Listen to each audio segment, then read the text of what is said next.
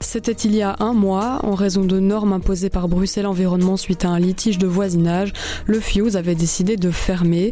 Aujourd'hui, la task force initiée par le gouvernement bruxellois étudie des recommandations pour régler la situation, lesquelles on a posé la question à certains acteurs du dossier.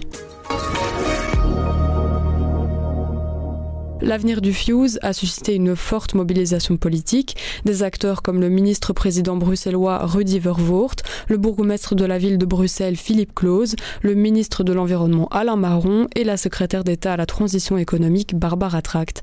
Ils se sont réunis pour trouver des pistes. Pascal Smet, secrétaire d'État de la région de Bruxelles-Capitale en charge de l'urbanisme et du patrimoine, également impliqué dans le groupe de travail, s'exprime sur le sujet.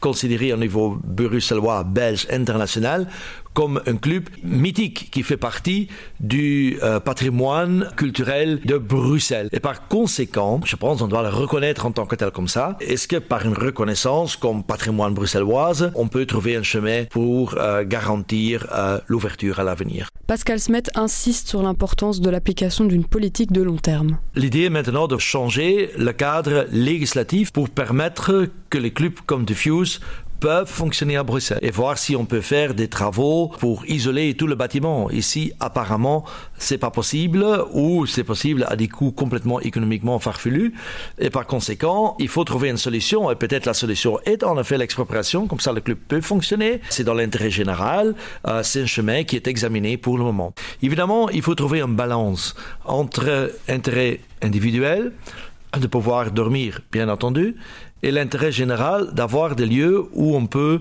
euh, s'éclater. Et l'intérêt général, c'est ce que défend Lorenzo Serra, cofondateur de Brussels by Night.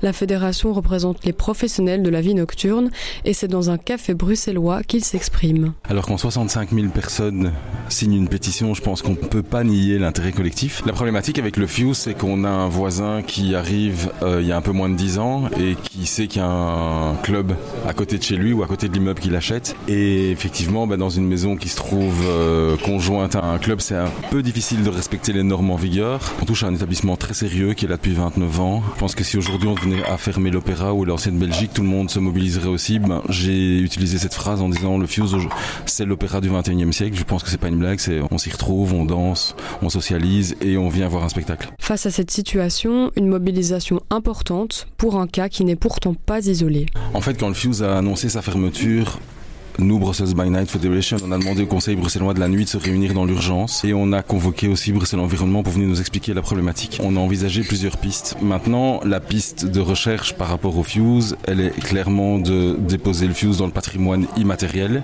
À partir du moment où le fuse fait partie de notre patrimoine immatériel, la région et ou la ville peuvent prendre certaines mesures par rapport aux voisins. La question qu'on doit vraiment se poser, c'est de se dire est-ce qu'on doit sauver cette institution culturelle, oui ou non? Nous, on met les pistes sur la table et on doit vraiment se poser ces questions-là parce que là aujourd'hui on parle du Fuse, demain on parlera de au moins 10 établissements dans la région de Bruxelles-Capitale. Bruxelles Environnement a plus de 60 dossiers sur la table, donc ça veut dire qu'il y a beaucoup beaucoup d'établissements qui sont menacés dans le tissu urbain. Une nightlife menacée dans notre capitale, mais comment ça se passe au-delà de nos frontières? Les autres centres-villes arrivent-ils à mêler intérêts collectifs et individuels? Des cas comme celui qu'on vit aujourd'hui, ils sont passés dans toutes les villes. Il y a beaucoup de lieux qui ont déjà fermé à cause des, des problématiques de voisinage. Notamment Berlin, Londres et Bristol, ils se sont protégés avec le principe de agent of change, donc agent de changement, c'est-à-dire que quand on vient vivre dans un quartier vivant, si on se plaint du bruit, ben on isole soi-même son habitation. En gros, on change le paradigme, c'est-à-dire que c'est pas à l'établissement d'insonoriser vis-à-vis de l'extérieur, c'est l'inverse. Énormément de villes réfléchissent à ça aujourd'hui, de comment protéger les institutions culturelles vis-à-vis du voisinage et inversement, comment protéger le voisinage vis-à-vis de promoteurs euh, culturels qui pourraient se dire ah ben on va s'installer là parce qu'il n'y a rien en ignorant complètement euh, le fait qu'ils sont dans un tissu résidentiel et où en fait ils ne devraient pas aller s'installer. Donc maintenant on doit se poser la question de se dire ok quels sont les quartiers festifs et quels sont les quartiers qui le sont moins où on dort plus. Voilà, je pense qu'il y a des gens qui trouvent ça très très excitant aussi d'aller vivre dans des quartiers très très vivants et donc à chacun de trouver sa, bonheur dans le tissu urbain. Avec Grand Angle, le soir raconte, explique et décortique. C'est notre oreille sur l'actualité. Retrouvez-nous sur notre site, notre application et votre plateforme de podcast préférée. À bientôt.